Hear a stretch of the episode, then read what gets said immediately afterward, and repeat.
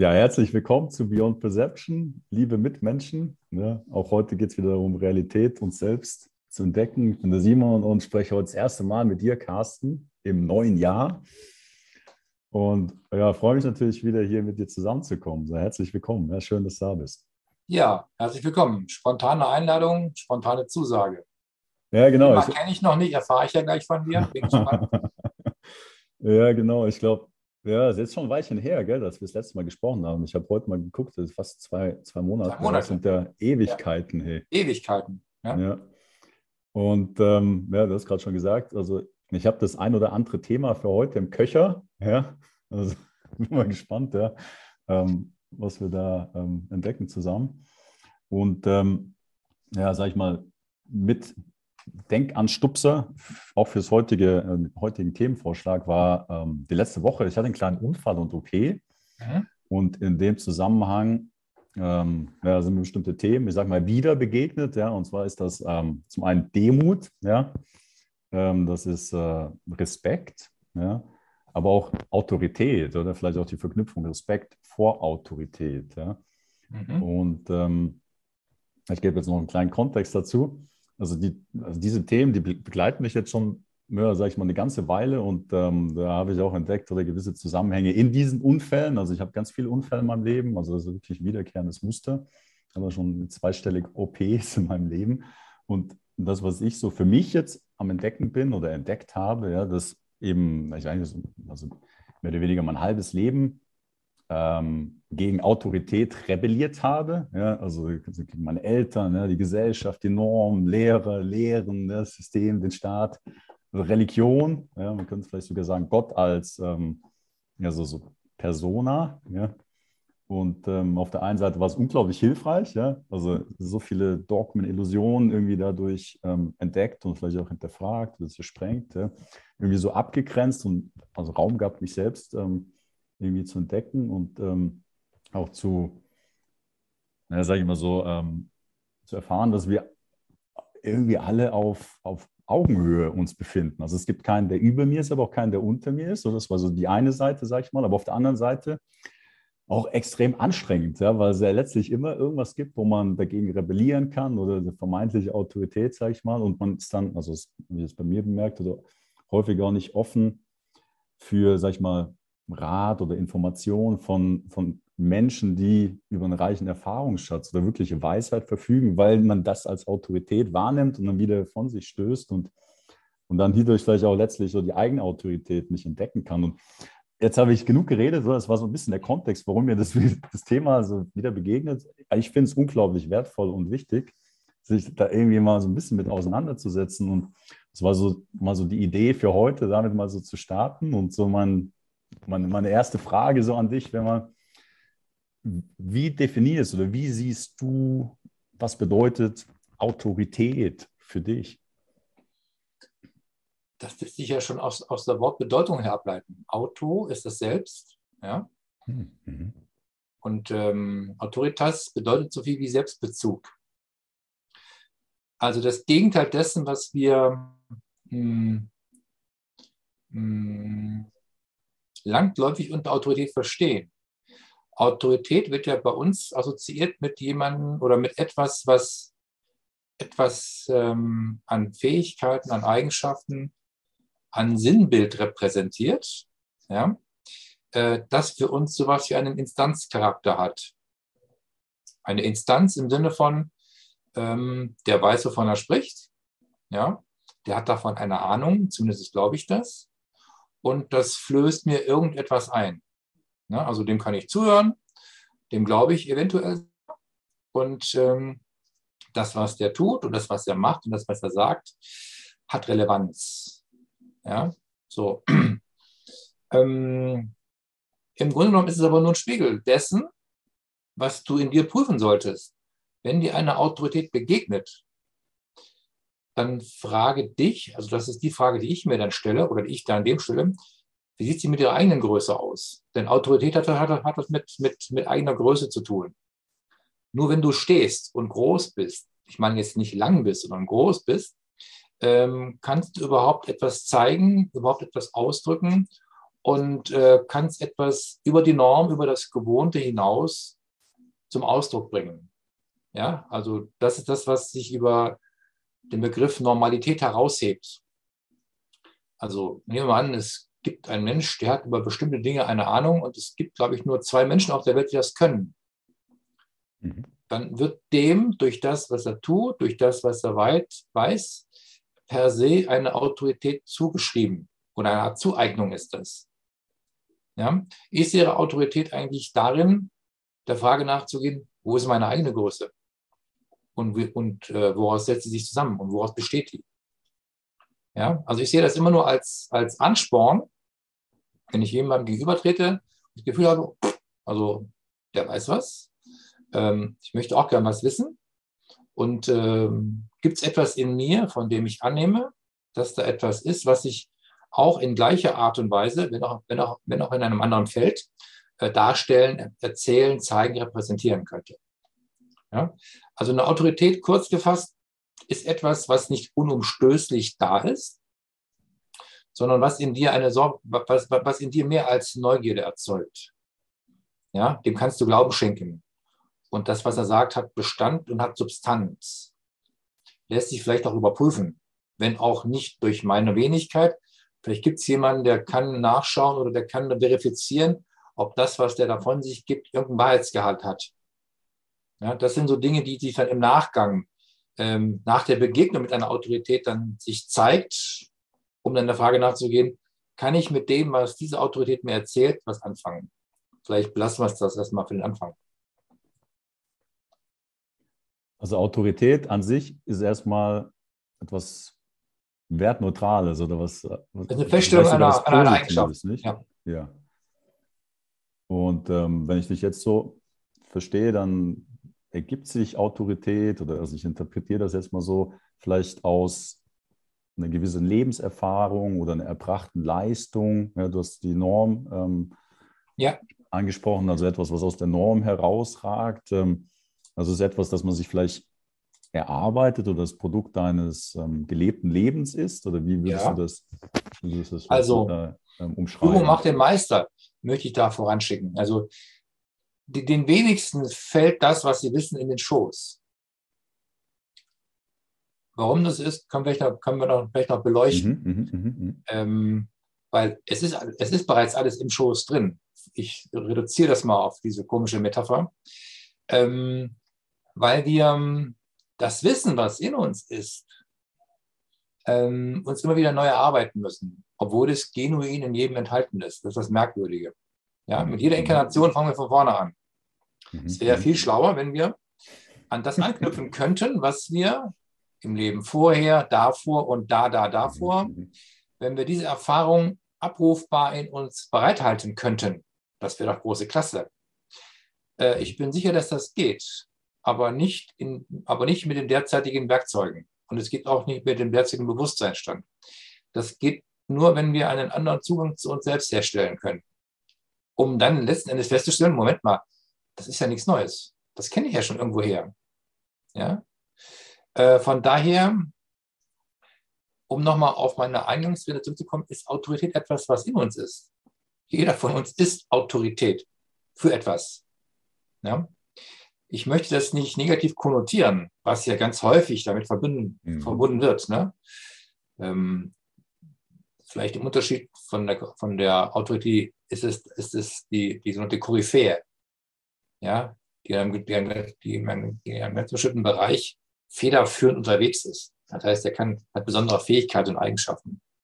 Ja, also stell dir vielleicht einen Chirurg vor, der ganz bestimmte Schnitte ganz perfekt hin, hinbekommt und die nur er kann. Ja, der ist Meister seines Faches. Äh, eine Autorität ist auch ein Meister seines Faches oder ein Meister seines Tuns. Ja, weil er es einfach beherrscht oder weil er es einfach verstanden hat, die Dinge meisterlich umzusetzen, die sich durch ihn ausdrücken. Was wir uns erarbeiten müssen durch viel Lernen und durch Üben und durch Praktizieren, was wir aber letzten Endes schon von eh und je in uns tragen. Das ist ähm, meine starke Vermutung, ja, die aber letztlich als Eigenschaften nicht zugänglich sind, weil es, weil es letzten Endes verschüttete Eigenschaften sind, ja, die uns immer wieder mühselig herausklamüsern müssen und stellen dann fest, Jups, kommt mir irgendwie bekannt vor. Ähm, würdest du sagen, dass also du hast jetzt gesagt, Auto bedeutet selbst. Ich habe den Autor im Kopf oder also der Ach, Ur Urheber sozusagen ja. des eigenen vielleicht Lebenswerkes, ja, wie auch ist immer. Ist die gleiche Wortstamm. Ja, da könnte man das ja eigentlich auch, also wenn ich zur Autorität meines Lebens werde, vielleicht auch verknüpfen mit eben der, ähm, du, du sprichst immer von der Freilegung des Selbstbildes, dass das zusammenhängt oder ist das eine das gleiche oder ist das verknüpft oder wie, oder siehst du da einen Zusammenhang oder? Es ist der Zusammenhang. Ich meine, das ist das Gleiche, nur unter einem anderen Aspekt betrachtet. Die Frage ist immer, durch welche, durch welche Tür betritt, äh, betrittst du das Haus? Ja? Du kannst über die Veranda gehen, über die Haustür, mhm. über den Keller, über den Schornstein, wie auch immer du da rein willst. Entscheidend ist, du kommst ins Haus rein. Ja? Und das Erste, was dir dort begegnet, ist immer nur ein Teilaspekt des gesamten Gebäudes. Dieses gesamte Gebäude erarbeitest du im Laufe deines Lebens.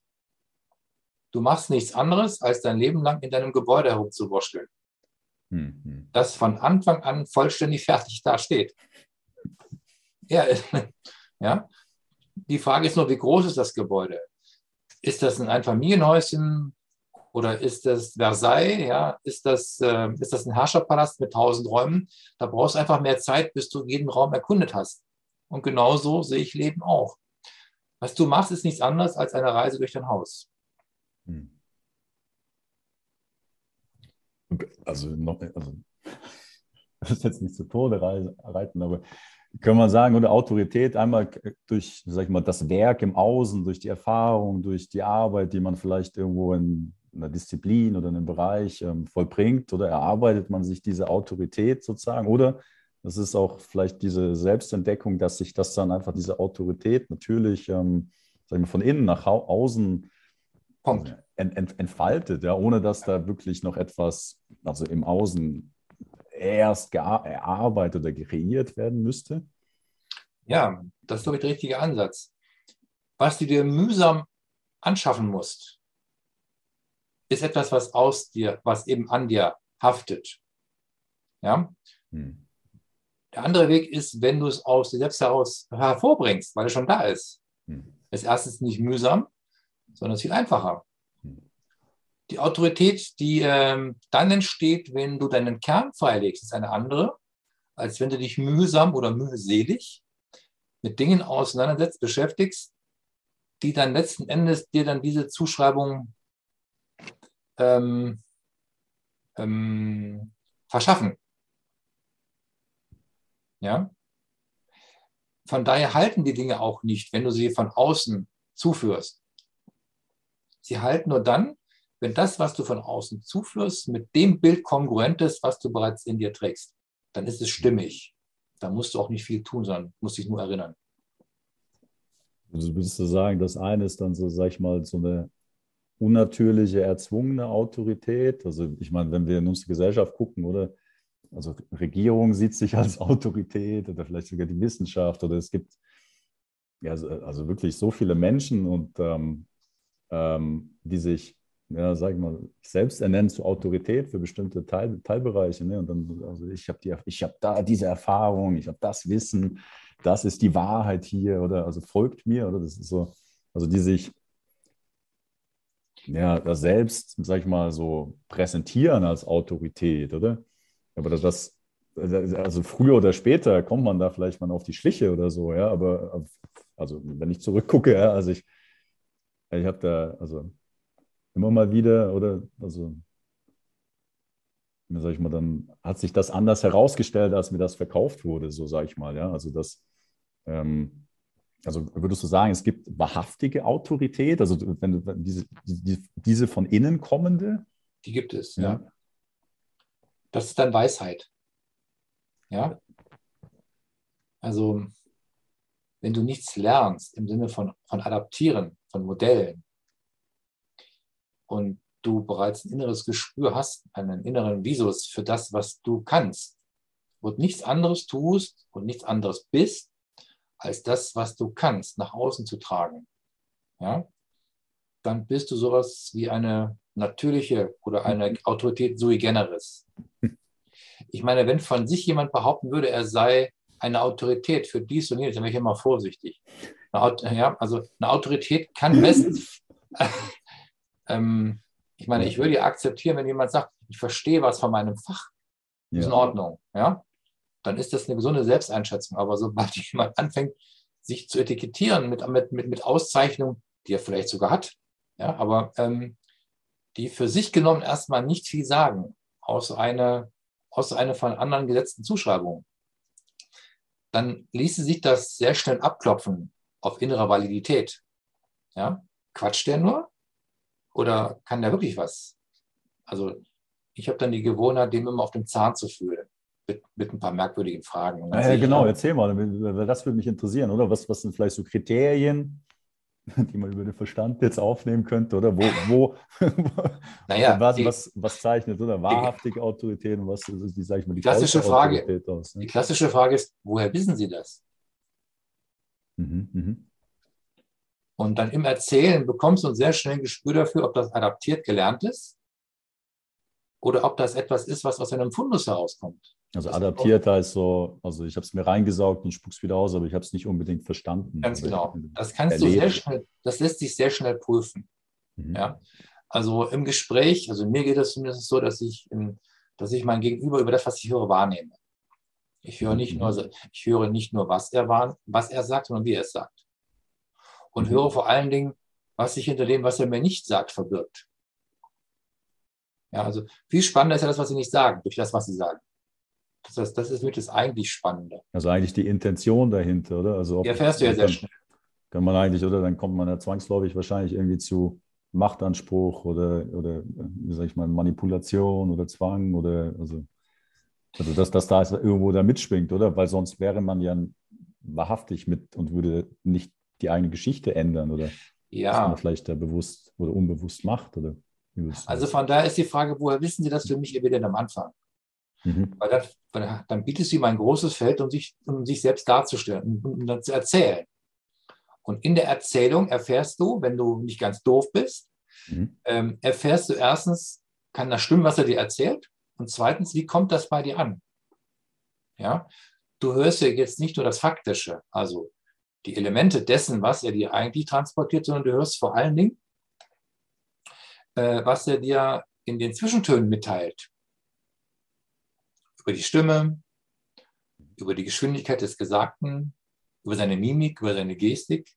Ja, das sind alles Dinge, die für mich zusammen das Bild ergeben. Das zusammen ist das Ensemble. Ja? Mhm, mhm. Äh, das funktioniert nur, wenn du alles erfasst.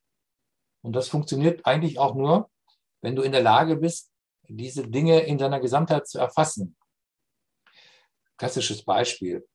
Wenn du ähm, wenn du eine Bach-Kantate hören willst, ja, dann reicht es eben nicht nur eine Violine dahin zu stellen, sondern du musst schon ein bisschen was da in den Orchestergraben platzieren. Und da muss jeder Meister seines Faches sein, damit du das in deine Ohren bekommst, was der Bach sich dabei gedacht hat, während er diese Partitur zu Papier brachte. Ja, also das ist so ein multidimensionales Wahrnehmen von, von, von dem, was da auf dich zukommt. Also Adaption von Wirklichkeit und dann Überprüfung der Wirklichkeit in dir. Mit der Frage, was geht jetzt mit dir in Resonanz? Und da, wo es resoniert, dann frag einfach danach. Nach dem Motto, das habe ich nicht verstanden. Können Sie das nochmal anders erklären? Ja, also in dem mhm. Moment, wo dir etwas komisch vorkommt, dann da nachhaken. Und in dem Nachhaken zeigt sich, ob er Meister seines Faches ist oder nicht. Denn jemand, der wirklich Autorität ist, kann es jedem erklären, als wenn du ein Dreijähriger wärst. Mhm, mhm, mhm, ja, also da sehe ich eine Hauptfähigkeit drin, ähm, Wissen so zu vermitteln, dass es wirklich jeder verstehen kann. Unabhängig seiner Bildung, unabhängig seines, seiner, seiner eigenen Verfassung und unabhängig dessen, äh, was er bereit und willens ist zu verstehen. Also wenn du eine blinde Farbe erklären kannst, dann bist du Meister deines Faches. Ja?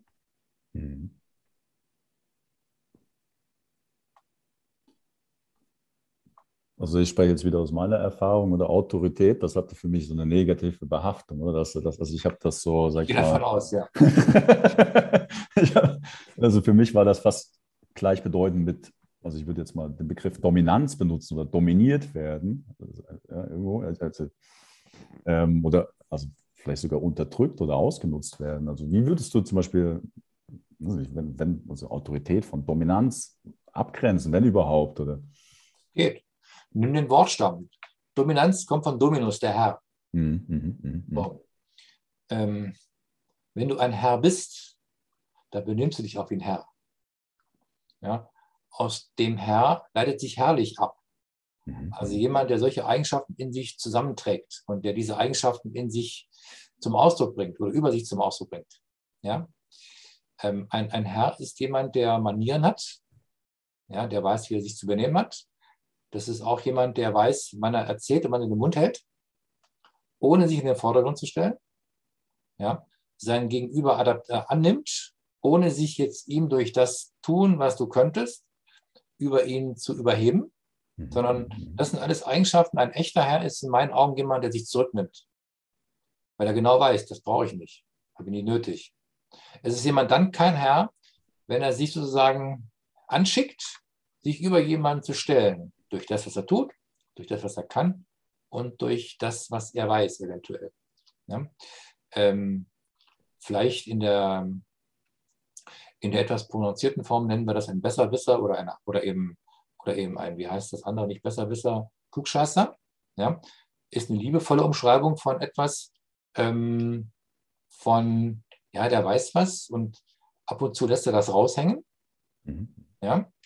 Aber wenn du dominant bist, im Sinne von, du musst jemandem dein, dein, dein, dein Signum aufdrücken, dein Stempel aufdrücken, ja, dann zeigst du eigentlich nur, dass du kein Herr bist.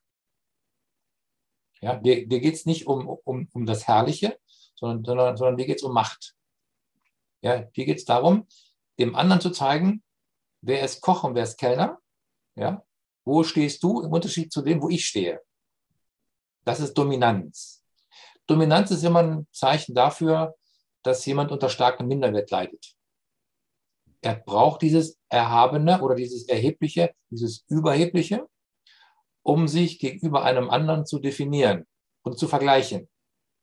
Das ist ein Grundbedürfnis. Jemand, der, der, der, der klein ist, also jetzt nicht im Sinne von Zentimetern, ähm, das Gefühl hat, ich kann nicht bestehen, wenn ich nicht irgendwie zeige, dass ich äh, größer bin, als ich zu sein scheine.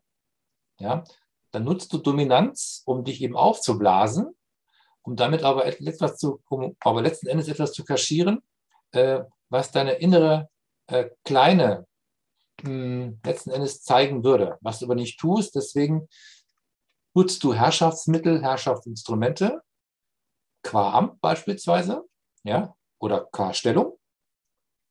Und ähm, kompensierst du auf diese Art und Weise dein Unvermögen einfach deswegen nicht, weil du es kannst, sondern weil du es darfst. Weil dir jemand den Stempel oder die Befähigung oder die negative Autorität übertragen hat, ja, indem er dich in, in, in eine Uniform steckt oder dir jemand einen weißen Kittel anzieht und du dich mit einem Doktortitel bekleidest oder was auch immer. Ja, auch dort gibt es ja Menschen, die dadurch dominieren, indem sie diese Dinge qua weißen Kittel mhm. Äh, formulieren und dann damit im Gegenüber Eindruck schinden oder Eindruck erzeugen. Ja, was andere dann kleiner machen, als sie sind. Und dann kommt dann der Begriff Demut ins Spiel. Das heißt, ja, mhm. sie, sie beugen sich dann, was wiederum auch nicht mit der Größe zu tun hat, die dann gegenüber hat, sondern die mit der Furcht zusammenhängt, äh, dem gegenüber nicht äh, bestehen zu können. Ja? Also du hast eine ganze Reihe von unterschiedlichen Merkmalen, Charaktereigenschaften und, äh, und Auffälligkeiten im Leben, die dir in der Begegnung mit Menschen immer wieder ja, aufs Tapet gebracht werden. Mhm. Aber ganz gleich, was dort passiert, was es mit dir macht, zeigt es letzten Endes immer etwas über dich selbst. Mhm. Und ich glaube, da liegt die Herausforderung, dem Gegenüber, über das, was du da draußen wahrnimmst, etwas über dich zu erfahren. Also könnte man sagen, Dominanz oder wenn man dominant ist, ist das eigentlich eine Kompensation für Mangel an eigener Autorität oder Selbstautorität. Ja, zum Beispiel. Autorität. Ja.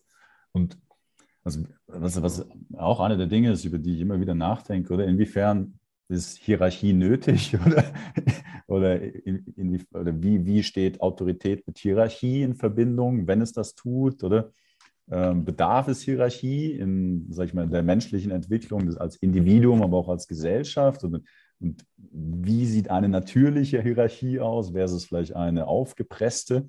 Also ähm, naja, eine Hierarchie ist erstmal ein Ordnungssystem. Mhm ob nun genuin, das heißt aus sich selbst heraus entwickelt, oder von jemandem gemacht, indem äh, einfach Ebenen geschaffen werden, dort Positionen hervorgebracht werden, die dann besetzt werden. Ja? Das ist dann keine natürliche Hierarchie. Eine, eine, eine, eine, eine natürliche Hierarchie findest du beispielsweise in der Natur, hm, wenn du dir die Nahrungskette anguckst, mhm. ja? vom Plankton bis zum Menschen, ist eine natürliche Hierarchie, lässt sich nicht, lässt sich nicht durch durchbrechen ein Plankton käme niemals auf die Idee, sich einen Menschen vorzunehmen und den irgendwie zu assimilieren. Macht keinen Sinn aus Sicht des Planktons. Mhm. Ja? Dass dieses Plankton notwendig ist, um einem ähm, Pottwal, Pottwale sind Vegetarier, ne? Ich glaube, die fressen, ich glaube, die fressen Plankton. Ne? Ich weiß es nicht klar. Also, ich glaube, ich glaube, also, ja. also, also, okay. also, die größten Meeressäuger fressen keine Fische. Mhm. Ja? Mhm. Die, ähm, die assimilieren Plankton. Ja? Um damit den eigenen Energiehaushalt aufrechtzuerhalten. So, das heißt, ähm, es gibt einfach Lebewesen, die fangen an, sich in großen Mengen dieses, dieses, dieses Zeugs einzuverleiben. Und äh, die wiederum sind dann äh, Träger für die nächste Generation innerhalb der Nahrungskette. Ich glaube nicht, dass ein Pottwal wirklich äh, Feinde hat, mal, mal abgesehen vom Orca. Aber auch dort würde schon weitergehen. Der erste Fleischfresser macht sich über diesen Orca her, Quatsch, der erste Orca macht sich über den ersten Pottwal her oder über das erste Pottwal-Baby. Und dann beginnt dann das, was dieses Pottwal-Baby über die Nahrungsmittel, also über die Milch, als, als, verstoffwechselte, als verstoffwechselte Plankton äh, würde es dann dort weitergeben. Und am Ende der Nahrungskette stehen dann irgendwann wir, weil wir dann irgendwelche Fische futtern aus dem Meer. Die wiederum nur deswegen entstehen, weil es diese Nahrungskette überhaupt gibt. Ja, das ist natürliche Hierarchie. Eine künstliche Hierarchie ist, die ich anfangs beschrieben habe, Setzen von Menschen an Positionen, die sie entweder arbeiten oder die dort gemacht worden sind, damit sie dort eine Funktion erfüllen. Inwieweit Hierarchie nützlich ist, ist immer eine Frage von, ähm, oder hilfreich, ob diese Dinge Sinn machen per se. Sinn heißt für mich, ähm, nehmen wir an, du musst Arbeitsabläufe organisieren.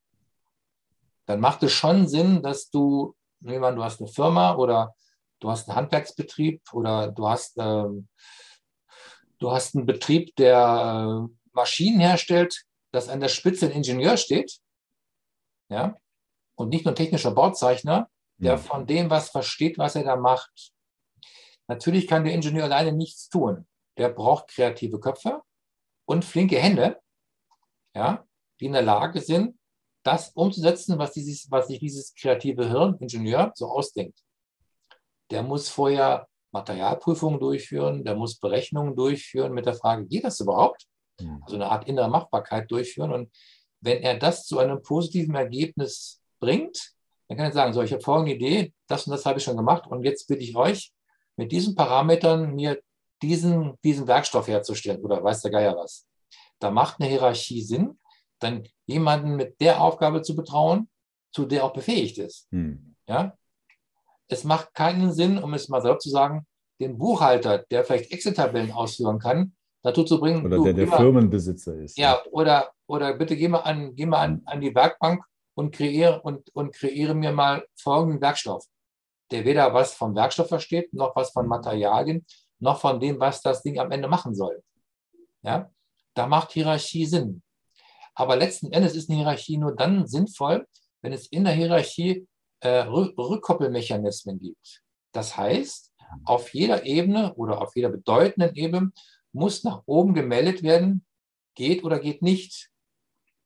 Das heißt, mit, mit, mit einer Art von negativer Rückkopplung ist es dir erlaubt, erstens dich nicht abzuheben von all dem, was du dort möchtest und gleichzeitig sicherzustellen, dass das, was du willst, auch machbar ist Und das geht nur, wenn du dir von unten rückmelden lassen, geht oder geht nicht, sodass du dann im Prinzip deine, deine, deine Konfiguration veränderst oder anpasst oder was auch immer. Das ist für mich eine Art organische Hierarchie, die im Prinzip nicht auf getrennten voneinander äh, berufenden Ebenen funktioniert, sondern wo eine, wo eine Durchlässigkeit in beiden Ebenen dahin geht, da, da ist, die dir erlaubt, einen solchen ähm, oder äh, ein, ein, ein solches Verfahren prozesshaft ähm, zu gestalten. Denn jeder Prozess kann nur ähm, so sinnvoll sein, wie seine Machbarkeit äh, sich auf allen Ebenen darstellt. Da macht Hierarchie Sinn. Hierarchie auf politischer Ebene ähm, macht für mich nur da Sinn, wo du jemanden hast, der ähm, mit seinem Leben gerade steht für das, was er macht. Ja, also ich, also ich halte nichts von Leuten, die für vier Jahre berufen werden und dann für nichts verantwortlich sind und dann unter Auszahlung vollständiger Tatieme nach vier Jahren gehen oder vielleicht schon früher, falls es so gewollt ist. Das hat für mich nichts mit Hierarchien zu tun, sondern das ist für mich Kindergarten. Ja? Und äh, ist weder zielführend noch sinnvoll. Da würde ich sagen, brauchen wir das nicht. Also eigentlich haftet, ja, für die Entscheidung, die er trifft. Das gibt es ne? ja nicht. Ja. Das, ist ja, das ist ja das Wesen der Verantwortung. Ja. Verantwortung heißt ja, du stehst für deine Antworten auf diese Fragen gerade. Ja. Genau das passiert ja nicht. Ja? Deswegen können diese Figuren ja alles machen, was sie wollen. Weil sie wissen, schlimmstenfalls räume ich meinen Platz, aber mein Bankkonto behalte ich. Ich meine, das ist für mich keine Verantwortung. Und, würdest, und das führt dann wahrscheinlich auch wieder zu wahrer Autorität zurück, oder? Ja. Also für die eigenen, also ja. das eigene Tun, die ja, volle Haftung, und Verantwortung tragen. Weil das, was wir gerade vorfinden, ohne mhm. Haftung, ohne Verantwortung, ähm, führt ja dazu, dass nur mittelmäßiges Mittelmaß nach oben gespült wird. Ja? Es, in, es sind eben nicht die Besten, sondern nur die am besten angepassten und die brauchen wir nicht. Genau, das, das wollte ich vorhin fragen, bei deinem Beispiel der Firma, oder wie sich dort Hierarchie ähm, idealerweise organisiert. Also ich würde vermuten, auch so eine Durchlässigkeit zwischen den Hierarchieebenen, oder? Sofern das Talent oder die Fähigkeiten sich ändern und jemand anders möglicherweise besser geeignet wäre, oder dass dann, dass diese Durchlässigkeit dann auch da ist, oder dass jemand nicht an seinem Amt oder Macht ja. klammert. Oder? Es gibt ja Versuche, ähm, ich habe das ein paar Mal erlebt im Laufe der Jahre, da ist ein Geschäftsführer mich hier angetreten, ähm, der hat ein Organigramm seiner Firma erstellen lassen durch mich. Mhm. Und ich habe dann ähm, diese Firma auch so, auf, so analysiert, als wenn es ein Organismus wäre. Also Niere, Lunge, Herz, Hirn und Wirklich, so weiter. ja? Okay. Ja, weil nur das, weil nur das macht Sinn. Analogie, ja. Ja, weil, weil, weil nur das macht Sinn. Äh, ich meine, ähm, dann kann es durchaus sein, dass also, jemand, der in der Buchhaltung sitzt, dort mit seinem Hintern auf dem völlig falschen Sessel, Sessel sitzt. Ja? Weil das Potenzial, was der hat, ist zwar nicht in seiner Berufsausbildung hinterlegt, aber ja. der würde gern dies und jenes super gern machen. Wenn du den mal vier Wochen an eine Werkbank setzt, dann fängt er an, sein spielerisches Potenzial, was in dem nie entfaltet wurde, dann kannst du mit dem spielerisch, und zwar ohne Zwang, ohne Druck, ähm, Dinge entwickeln, die du mit jemandem, der das studiert hat, möglicherweise gar nicht entwickeln kannst. Ja? Also so viel zum Thema ähm, der falsche Hintern auf dem richtigen Sessel oder der richtige Sessel mit dem falschen drauf. Also spannend, oder? Weil unser Potenzial nicht unbedingt der Ausbildung Selten. entspricht. Also oder, oder, das, was uns Spaß oder Freude macht. Das, das ist der springende Punkt. Es muss dir Freude bereiten. Ja. Ich meine, Berufung oder Rufen hat ja was damit zu tun, dass du dem Ruf folgst, der aus dir selbst stammt. Ja? Mhm. Und ähm, dann, mh, mm, also für meine Begriffe ist eine Idealvorstellung, wenn Künstler ihr Leben gestalten. Ich meine jetzt nicht Künstler im Sinne von Bild, Bild, Bildhauern, Malern und und äh, Choreografen, sondern Kunst verstehe ich im allgemeinen Sinne. Kunst kommt nämlich von Können. Ja? Mhm. Und Können ist immer gleichzusetzen mit Vermögen, was ich kann. Ja? Und im Wort Vermögen steckt der Schlüssel. Alles, was ich mag, kann ich. Mhm, mh, ja? Mh. Denn nur was ich wirklich gerne mag, was ich liebe, wird mir gelingen. Alles, was mhm. ich nicht liebe, wird mir aus meinen Händen entgleiten. Ja? Damit kehrt sich sozusagen die Sache zu seinem Ursprung zurück. Also wenn du von vornherein von einer Sache nicht wirklich angetan bist, weil du feststellst, das bin ich ja. Das ist genau das, was ich möchte. Unabhängig davon, ob ich es mal gelernt habe, aber wenn es dich dann anfixt und du merkst, ja, das, das, das da reizt mich was. Dabei geht es nicht um, den, um die Größe des Reizes, sondern nur um die Passgenauigkeit. Wenn du dem dann nachgehst und feststellst, das ist so, was mein Herz aufgehen lässt, dann kannst du den überall hinsetzen, mit genau dieser Aufgabe betrauen. Er wird immer was Wunderbares entwickeln, weil er ist das, was er macht und macht das, was er ist. Wie kann man, kann man sagen, es ist eigentlich auch der, äh, wie sagen wir, der, der, der Segen in der aktuellen Situation, oder? Wenn man vielleicht auch gezwungenermaßen ähm, sich umschauen muss für andere auch Arbeitsalternativen, sage ich mal so, oder? Dann auf der einen Seite ist es wahrscheinlich so, dass mag jetzt eine Pauschalisierung sein, aber dass wahrscheinlich die meisten Menschen sowieso nicht erfüllt waren in dem, was sie getan haben und das jetzt vielleicht so der Katalysator ist, dann vielleicht auch zu dem zu finden oder sich das zu erschaffen, mhm. ähm, ja, was auch der, dem eigenen Talent oder der eigenen Freude entspricht oder äh, näher kommt, ja. oder? Das ist vielleicht so, gerade ja, auch, wo sich viele Leute befinden, oder Menschen. Ähm, ja. ja. ich meine, wenn ich draußen umschaue, stellt sich ja fest, dass alles, was wir als gewohnt, was wir als verlässlich begriffen haben in den letzten Jahren, sich vor unseren Augen in, in, in Wohlgefallen auflöst. Es hat ja nichts von dem, was uns da erzählt, mhm. gezeigt und gemacht wird, Bestand. Nichts, gar nichts. Mhm. Ja. Es wird jeder mehr, mehr oder weniger gezwungen, sich Fragen zu stellen. Die Frage ist, ob er sich traut, die Antworten zu liefern auf seine eigenen Fragen und dann über die Antwort hinaus für sich eine Konsequenz zieht. Das ist ja für mich die eigentliche Zäsur, die ein, die ein Kind von einem Erwachsenen unterscheidet. Ja? Der Erwachsene ist nämlich dann der, der, wenn er eine Antwort gefunden hat, dann zu dieser Antwort steht und dann verantwortet, was er dann daraus macht. Ja, das ist für mich das eigentliche, das, was ich jetzt gerade für jeden Einzelnen von uns auf seinem eigenen ähm, Schreibtisch oder auf seinem eigenen Portfolio so abbildet. Darum geht es jetzt, weil eben nichts mehr verlässlich ist, was wir da 60, 70 Jahre lang glaubten. Und wir eben beobachten können, dass das alles äh, über die Wupper geht und dass wirklich nur das, was wahr ist, Bestand haben wird und alles andere wird verschwinden. Und wenn das so ist, ist die Frage zu stellen, ja, wo ist denn jetzt mein Platz in diesem Neuen? Hm. Ja? Jeder wird gezwungen, sich zu orientieren und dann genau dieser Frage nachzugehen. Wo ist bitte schön mein Platz in dieser neuen Zeit? Ja? Und, und, und, das, und dann, kann, dann kann es dann durchaus sein, dass du mit dem, was du mal gelernt hast, vielleicht nicht mehr ganz viel anfangen möchtest, weil deine Inspiration dich in eine ganz andere Richtung führt. Mhm. Weil dein Herzenswunsch jetzt plötzlich Gestalt annehmen kann, weil der Raum dafür da ist. Ja, hm. also ich, be bemerke das in unserer neuen Zeitgruppe, dass dort Menschen sich austauschen, die sich gar nicht kennen, mhm. aber das mit einer Offenheit tun, äh, wo ich sage, da ziehe ich den Hut vor. Ja? Die haben sich nie gesehen mhm. und die tragen voreinander ihre, ihre Geschichten aus und erzählen in der Gewissheit, da wird es jemanden geben, der da etwas in, was Interessantes zu erzählen hat, ohne den zu verletzen, ohne ihn besserwisserisch irgendwie über, die, über die Schnute zu fahren oder dem irgendwie belehrend beiseite zu stehen. Nein, nichts dergleichen. Die stehen alle auf Augenhöhe, weil jeder weiß, was ich möglicherweise nicht weiß, weiß möglicherweise mein Nachbar. Ich muss es halt nur so formulieren, dass es jeder verstehen kann, damit jeder weiß, was ich will. Ja? Und das finde ich so spannend in unserer Gruppe, ähm, dass ähm, sich dort Menschen begegnen, sich austauschen und zwar völlig frei von der Leber weg erzählen was sie so umtreibt, was sie auch bekümmert, wo der Schuh drückt. Ja?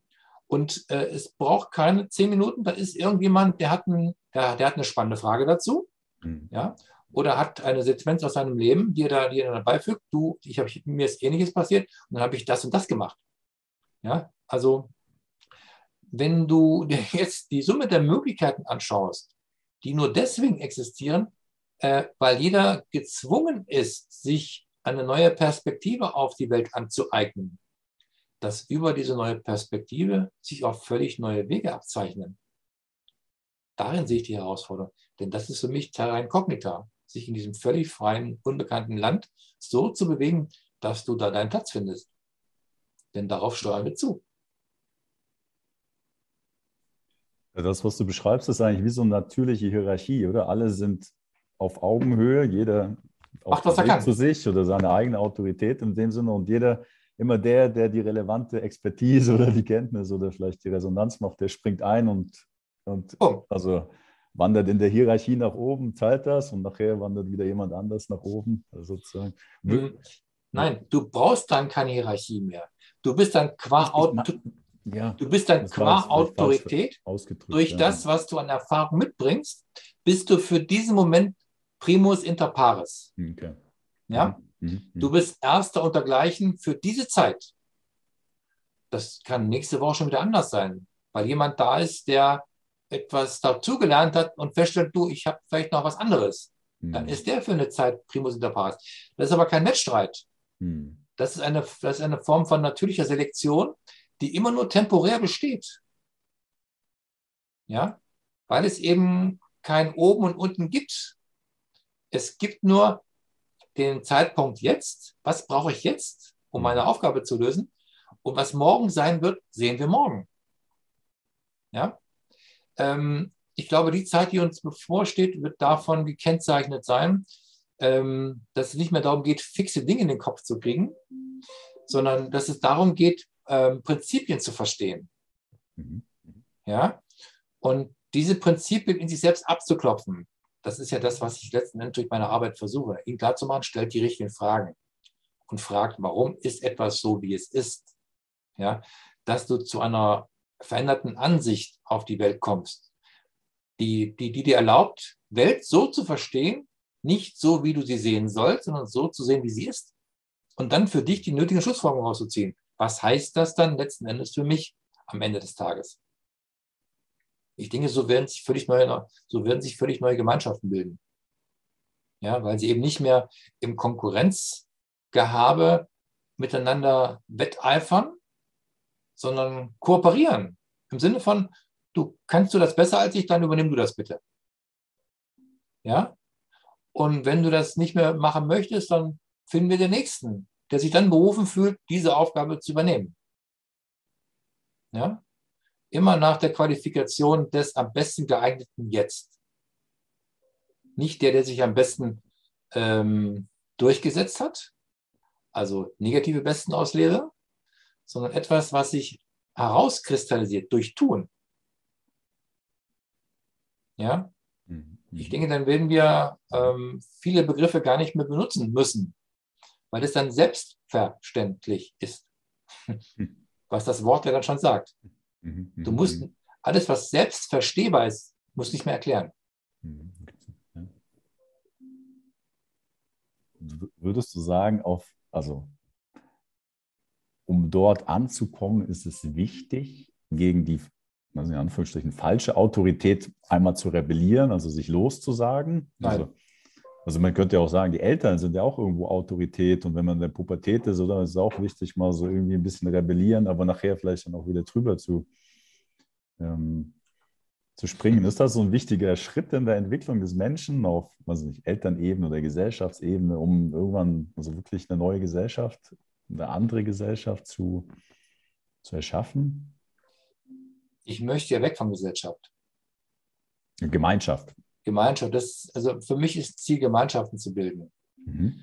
äh, wo gemeinsame Anliegen formuliert werden. Und diese Gemeinschaften bilden sich in den Regionen, in denen diese Gemeinsamkeiten eben da sind. Weißt du, es macht keinen Sinn, die Nordfriesen dazu zu bringen, Dinge zu adaptieren, die für die Bayern völlig abwegig sind. Das, ist, macht, das ist einfach Schwachsinn. Mhm. Ja? Mhm. Das heißt, die Regionaleinheiten ähm, wieder zur Geltung zu bringen, dass, dass die örtlichen, dörflichen, ähm, geografischen Strukturen als Grundvoraussetzung herangezogen werden, um dann äh, Modelle zu entwickeln, was ist hier für das, was wir hier vorfinden, geeignet. Ja, Stichwort ist beispielsweise das Durchsetzen von Seilballverordnungen im Flachland. Aber das gibt es, ne? weil sobald du Zentralismus etablierst, geht es nicht mehr um Sinnhaftigkeit, sondern nur um Durchsetzungsfähigkeit. Ja? So wird in der Schwachsinn Methode. Und äh, das ist mittlerweile derart etabliert, dass du das nicht mehr renovieren kannst. Das kannst du auch nicht restaurieren, das kannst du auch nicht reparieren, das kannst du nur noch zusammenschieben äh, und auf die Müllhalde packen. davon ist nichts zu gebrauchen, gar nichts. Ja? Weil das ist Ergebnis von jahrzehntelanger Hybris. Ja? Wo die Unfähigsten an Positionen gehievt werden, wo es nicht darum geht, etwas schlau zu machen, sondern möglichst nicht aufzufallen. Ja? Im Sinne von angepasst seine Arbeit zu machen, vielleicht hier und da mal den einen weniger doofen Spruch loszulassen, ähm, dort nicht wirklich anzuecken, um die Gewähr zu leisten, dass du vielleicht noch weitere vier Jahre diesen Posten bekleidest. Also du guckst nicht das, was du am besten kannst, das mache ich, sondern du guckst, dass du das machst, um wenig unangenehm aufzufallen. Also das Gegenteil dessen, was ich mir für Gemeinschaften wünsche, ja, wo jeder einfach offen ausdrückt, was er ist, was er sagt, was er kann und dann über das, was er ist, sich automatisch der Platz findet, wo er hingehört. Ja, und nicht, indem ich ihn per Dressurakt ähm, irgendwie so abschleife, dass er irgendwie passend gemacht wird, um dort eine Position zu bekleiden, für die er nicht geeignet ist. Also negative Besten auslese, die eher am besten angepassten. Nicht die Besten, sondern die, die sich eben durch Opportunismus, die sich durch ihre Gewohnheiten, durch die Gefährten oder durch die Gefahrengemengelage am besten hindurchwursteln konnten. Ja? Sie geben damit nur Zeugnis davon von ihrer eigenen Unfähigkeit. Aber es ist ja nichts anderes gewollt in diesem gegenwärtigen System, als die Unfähigsten dort zu platzieren, wo sie am nächsten Schaden anrichten können. Fürs System, für die anderen wohl. Ja? Und das äh, wird hinweggefegt. Das hat keinen Bestand, weil es aus sich selbst heraus nicht wahr ist. Deswegen fällt es jetzt zusammen. Und wenn wir jetzt, ähm, also ich habe ja vorher meine Erfahrung geschildert, ja. es gibt sicher Menschen, oder die, die hatten oder haben, ne, vielleicht noch nie Probleme in dem Sinne mit Autorität gehabt. Ähm, und jetzt gerade was auf das, was du gerade gesagt hast, die nehmen die Gegebenheiten vielleicht einfach so hin oder sind vielleicht noch Teil des Systems oder fühlen sich dem System alternativlos auseinandergesetzt. Ähm, und nehmen die Gelegenheit so hin, würdest du, also da könnte man sagen, weil sie vielleicht auch demütig sind. Also, ähm, also ich habe gesagt, der, der, Begriff Demut, der beschäftigt mich auch gerade oder der kommt mir gerade wieder also, ähm, ins Bewusstsein. Was, was würdest du sagen? Was, was bedeutet äh, für dich Demut oder ist das wichtig, Demut oder Demut zu entwickeln oder zu haben? Also es kommt darauf an, gegenüber was oder was bedeutet dieser Begriff für dich? Oder? Ist es wichtig, sich damit auseinanderzusetzen? Im Prinzip schon.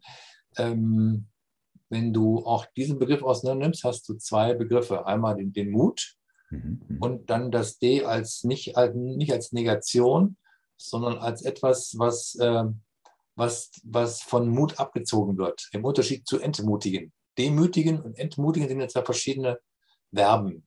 Mhm, mhm also mhm. Tu-Wörter weil unterschiedliche Dinge damit gemeint werden. Beim Entmutigen geht es darum, dass du deinen Mut verlierst, mhm, mh, mh, ja, mhm. Um dann äh, dich ergibst.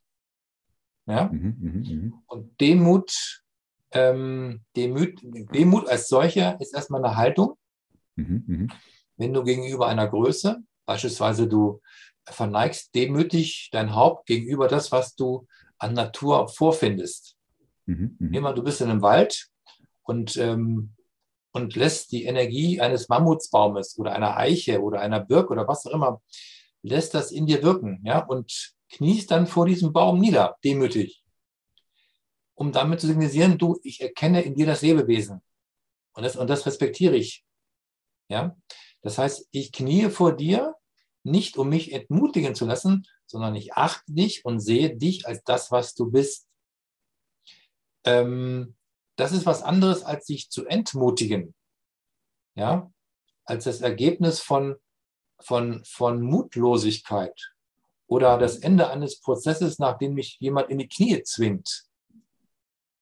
Das ist dann das, was wir dann mit Demütigen gleichsetzen. Ja, jemanden so weit zu traktieren, dass du ihn in seiner Würde, in seiner Achtung, in seinem So-Sein so verletzt oder so traktierst, ja, dass er anfängt, das zu glauben, was du ihm vorwirfst. Ja, also entmenschlicht im Klartext. Diese Demütigung erleben wir gerade weltweit. Ja, wo Menschen derart gedemütigt werden, dass sie nicht mehr wissen, was richtig und was falsch ist und dass sie Dinge über sich ergehen lassen, äh, die vor drei, vier Jahren sich niemand hätte vorstellen können. Mhm. Ja? Ähm, das ist ein Akt von, von Entmenschlichung, die damit zu tun hat, ähm, dass äh, die menschlichen Prinzipien, die wir alle mal hochgehalten haben unter der Ägide des Humanismus, ja, des aufgeklärten Humanismus, ja, angefangen von Jean-Jacques Rousseau ähm, bis hin zu Kant, ja, die im Prinzip ähm, einen Wertekanon gesetzt haben, vernunftbegabt und dann ähm, das menschliche Wesen im Auge zu haben, das ist alles verloren gegangen. Ja, das ist tatsächlich alles zu Bruch gegangen in den letzten zwei Jahren.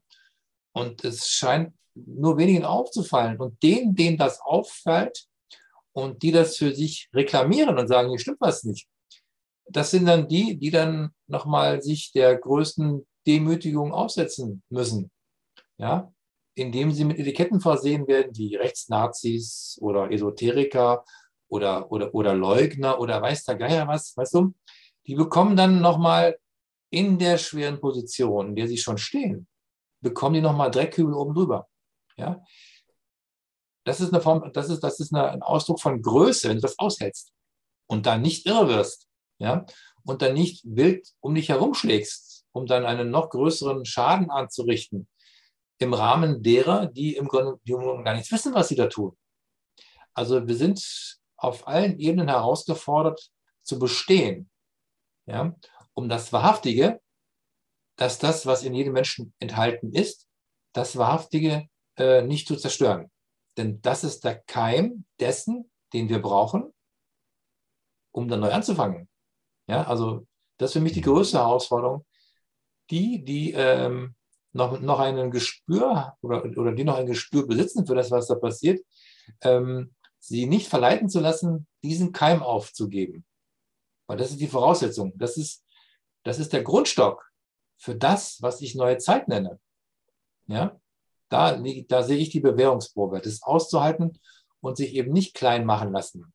Egal wie groß die, die Anwürfe, wie groß die Demütigung, wie groß die unberechtigten äh, Sanktionen, die angedroht werden, sein mögen, es fein draußen zu lassen und es nicht zu adaptieren, es nicht zum Lebensinhalt zu machen, es nicht zu benutzen, um eine vermeintliche Freiheit zurückzubekommen, sondern dem einfach widerstehen, um die Frage zu beantworten, nein, ich muss nichts bekämpfen. Ich will auch kein, es geht doch nicht um, es geht nur um Widerstehen und sagen, mhm. mit Nein, mit einem Wort, mit vier Buchstaben. Mach, nein, mache ich nicht. Ja? Und dann die Eier zu haben, die Konsequenzen auszuhalten. Das ist für mich, glaube ich, die größte Bewährungsprobe, die, die denen bevorsteht oder die sich denen ähm, vor ihren Augen abspielt, äh, die jetzt gerade nicht mehr wissen, was oben und unten ist und wie lange sie das noch durchhalten können. Ja? Ähm, da, ich denke, da wird sich die, da wird sich die Spreu vom Weizen trennen. Es wird sich, es wird sich jetzt herauskristallisieren, wer für bestimmte Aufgaben, Fähigkeiten und für, für bestimmte Inhalte ähm, geeignet ist für den Tag danach. Ja, da sehe ich also für das, was da jetzt gerade passiert, ähm, das, das effektivste Sieb, ja, wo sich Spreu von Weizen trennt. Und die befähigsten, die dann durchhalten, aushalten und dann nicht einknicken, das heißt, sich nicht dezimieren lassen und vor dieser und, und eine innere Haltung bewahren und diese Haltung auch ausdrücken, dass die im Grunde genommen letzten Endes dann an die Position rücken, die genau diese Eigenschaften ähm, braucht oder die diese Eigenschaften voraussetzt. Hm. Würdest, du dann, würdest du dann sagen, auf der einen Seite ist es ähm, vielleicht wichtig, sich falscher Demut gegenüber, also falscher oder nicht wahrhaftiger Autorität, beziehungsweise nicht in falscher Demut zu erstarren auf der einen Seite, aber sich auf der anderen Seite die richtige Demut zu zu bewahren oder vielleicht auch, wenn du jetzt von den zukünftigen ähm, sag ich mal, Führungskräften sprichst, dass vielleicht auch dort dieses, diese, ähm, das Gewahrsein, vielleicht auch die Demütigkeit irgendwo ähm, gewahr bleibt, ja, dass das, ähm, was, was würdest, würdest, du sagen, was, was, was ähm, also du hast gerade schon den Wes Wesens, Kern angesprochen. Also, ja. also die Dinge, vor denen wir uns ähm, vielleicht Demut bewahren oder vielleicht auch, also wenn ich meine kleine Reise anschaue, also sehr demütig war ich lange nicht, ja, und das ist etwas, was mir jetzt mehr ins Bewusstsein kommt, ja, dass, ähm, dass es Dinge gibt, oder vor denen ja, bleibt einem eigentlich nur Demut. Also das ist wie, ähm, also, wie soll ich das sagen? Das ist ähm, zwangsläufig. Also es ist, also ich kann ein Beispiel geben, also vor, auf eine Art und Weise vor dem eigenen Unwissen. Ja, also ich weiß zwar Dinge, aber es gibt so viel, was ich nicht weiß. Also, und, und äh, ähm, oder ähm, was es eben auch ja, irgendwo was Größeres als mich gibt, was ich nie irgendwie voll und ganz verstehen werden kann, möglicherweise. Ja. So, und, und ähm, also was würdest du sagen, was, was sind so die, die Dinge, die du in Verbindung mit Demut bringst? Oder, oder vielleicht? Hm. Ich glaube, eine wichtige Aufgabe ist, sich nicht klein zu machen. Ja? Mhm, mhm. Und das funktioniert nur, wenn du dir eine eigene Größe gewahr bist. Und jeder Mensch ist, ist in jeder bestimmten Art und Weise irgendwie groß. Mhm.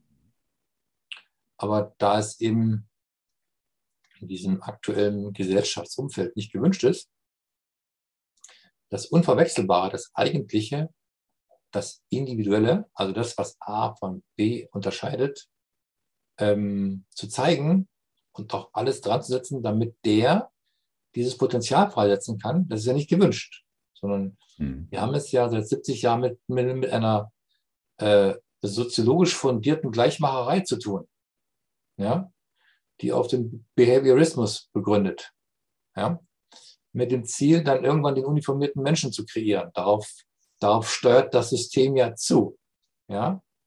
Ähm, das, was Mao mit seinem blauen Männlein kreiert hat, ist ja ein Scheißdreck dagegen. Was das, was uns bevorsteht, wenn das System bestehen bleibt. Hm.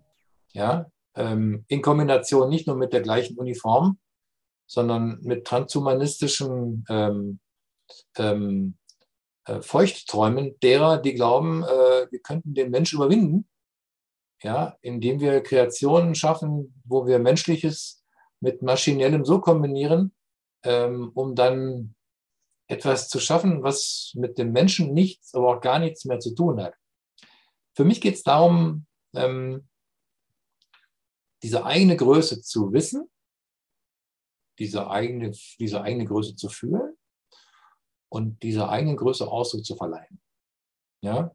Und das gilt für jeden Menschen. Jeder Mensch ist in einer bestimmten Art und Weise groß.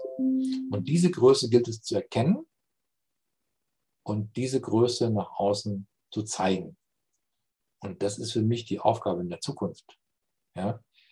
Dann gibt es keine Konkurrenz mehr, weil die wird dann überflüssig. Mhm. Wir müssen nicht mehr äh, miteinander in, in einen Wettstreit treten.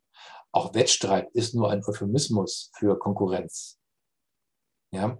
Wieso muss ich mich mit anderen messen? Was, was für ein Schwachsinn. Mhm. Ja? Mhm. Äh, wenn ich für mich in einer bestimmten Weise der eigene Maßstab bin, bitteschön, mit wem soll ich mich dann messen und wozu? Ja? es macht keinen Sinn, wenn du eine Giraffe, wenn du eine Giraffe dazu bringst, ähm, was weiß ich, mit einem Frosch einen Wettkampf anzutreten. Wozu? Ja? Ähm, mhm. die beiden kommen sich nie ins Gehege.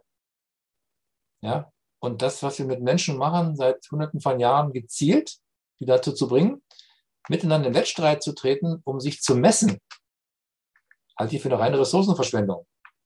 Hm. Aber sie ist gewollt, weil es einfach eine gezielte Ablenkung darstellt ja, den eigentlichen Dingen nachzugehen, nämlich dich und deine Größe zu entfalten und dann über diese Größe heraus zu verstehen, wo ist mein Platz und was kann ich beitragen, damit es allen gut geht. Du sprichst ja auch immer wieder von, davon, der Fährte des Herzens zu folgen. Ich mhm. glaube, so nennst du es, gell? Weil, also, also das ist auch irgendwo geschrieben, weil alle anderen Wege sonst nirgendwo hinführen, glaube ich, im mhm. Zusammenhang. Ähm, und würdest du das, also diese Fährte des Herzens folgen, würdest du das vielleicht auch umschreiben als Hingabe, Ja. sag ich mal, an das Selbst, so an etwas Größeres, Ja. was außerhalb des Verstandes, was nicht zu fassen ist? Hingabe ist entscheidend, weil das, das, was du fühlst, ist vom Verstand nicht zu fassen. Weil der Verstand versucht zu dominieren. Das ist seine Aufgabe, weil er hat die Deutungshoheit. Wenn du den Verstand die Deutungshoheit nimmst, hat er nichts mehr. Ja, er wird, er, er wird, er wird, er wird plärren wie ein Zögling, dem du irgendwas wegnimmst. Ja, daran kannst du sehen, je größer die Rebellion zwischen den Ohren ist, umso näher bist du deinem Herzensweg. Ja, solange das Hirn dominiert, dein Verstand dich dominiert, bist du weit weg von dem, was du tun solltest, wenn du dem folgst, was in dir nach Ausdruck sucht.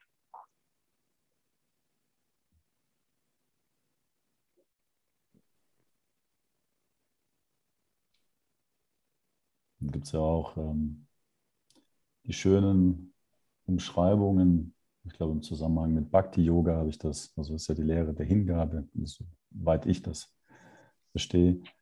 Umschreibung, oder? Dass wenn man sich einer Aufgabe, einer Lehre, einer Haltung oder einer Arbeit widmet, oder? Dass man sich der Form sozusagen hingibt und irgendwann durch, also die, durch die Form, das Formlose das ist ja durch diese komplette Hingabe ja, an ein,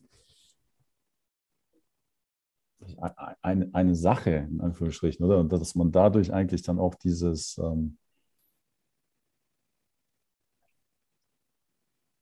ja, das, das, das, das Wunder des Lebens, ja, irgendwo, also wiederentdeckt, Ausdruck findet, ja, also sich, sich selbst, das Selbst, ja. Ja, die Wunder finden nur außerhalb der Komfortzone statt. Hm, hm. Ja. Ähm, ich würde es mal ein bisschen zugespitzt formulieren. Das Wunder beginnt im Sterbeprozess. Ja, wenn du die Vorstellung fahren lässt, die du von dir hast, wenn das sterben darf, das, was du glaubst, was du seist, kommt das hervor, was du bist. Ja. Den Hauptmut sehe ich darin zu entwickeln, dieses Sterben zuzulassen. Das Sterben der Vorstellung. Und diese Vorstellung sauber zu Grabe zu tragen. Ich sage das jemand so schön, erst wenn du es freigibst, hast du zwei freie Hände. Hm. Ja, erst wenn du es loslässt. Aber solange du es festhältst, warum auch immer, die Gründe sind ja vielfältig, ja, es behalten zu wollen, weil du glaubst, du kannst etwas halten. Nein, das ist nur die Vorstellung, dass du glaubst, du müsstest was halten. Ja? Gibt eine einfache Übung. Ähm, frag dich, was passiert, wenn du dieses oder jenes verlierst? Ist dann dieser Verlust für dich tödlich? Wenn er das nicht ist, ist das für dich, was du verlierst, nicht existenziell. Also kannst du es fahren lassen. Ja? Erstmal nur als Gedankenexperiment. Und dann schau, was kannst du wirklich loslassen? Was brauchst du nicht? Was haftet nur an dir an? Oder was klebt nur als Vorstellung in dir? Und wenn du diesen Dingen Adieu sagst und nicht auf Wiedersehen, sondern Adieu, ja, oder Tschüss, dass sie auch wirklich gehen können und du nicht das, was du mit der linken Hand gibst, mit der rechten Hand festhältst, wenn du das wirklich hinbekommst und das wirklich fahren und ziehen lassen kannst, ja, dann werden sich überhaupt erst die Welten öffnen, die sich dann erst zeigen können, wenn du die eine Tür geschlossen hast. Würdest du das, würdest du das bezeichnen als ein kontinuierliches Sterben und Loslassen Ja. oder ist das ein Ankommen? Naja, der Äh, Weg, Möglich, der Weg ist dass man irgendwann ankommt und nicht mehr sterben muss. Oder so. Naja, Leben ist ja für mich ein Sterbeprozess. Ja? Wenn du antrittst, ist ja das, was wir mit Sterben gleichzeitig schon programmiert. Wir wissen nicht wann, wir wissen nur das. Mhm. Aber auch dieses Sterben ist ja nichts anderes als nur ein Übergang. Es gibt ja kein wirkliches Verschwinden. Nichts verschwindet wirklich. Mhm. Mhm. Vor allen Dingen nichts auf dauerhaft. Ja? Weil wenn du durch die eine Tür das Spielfeld verlässt, öffnet die nächste Tür. Ja, deswegen kannst du letztlich ja alles loslassen, oder? Weil, Das ist letzten Endes so. Mhm. Ja? Es ist die Vorstellung, die wir von den, die wir von den Dingen haben, die wir glauben haben zu müssen. Es sind nur unsere Vorstellungen, die wir haben. Die füttern wir ja. Mhm. Wenn wir diese Vorstellung verlieren, dann verlieren die auch die Attraktion, die mit der Vorstellung korreliert. Ja, das ist eine Übung, die mit Loslassen zu tun hat. Und wer es wirklich loslassen kann, wird feststellen, auch wenn ich es nicht mehr habe, es ist nicht tödlich. Hm. Ja, sondern es schafft mir Raum für Neues, für was anderes. Aber dazu muss ich eben das Alte verlassen, das, das Gewohnte. Ich meine, Gewohnheit schafft Sicherheit, aber mhm. Sicherheit hat mit, hat nichts mit Freiheit zu tun. Freiheit heißt für mich, da waren wir schon mal, ne, frei mhm, sein von, genau, ja. ähm, dass ich der Frage nachgehe, wovon möchte ich mich gerne befreien und was erhoffe ich mir dann, wenn ich davon befreit bin? Was entsteht an dessen Stelle? Ja?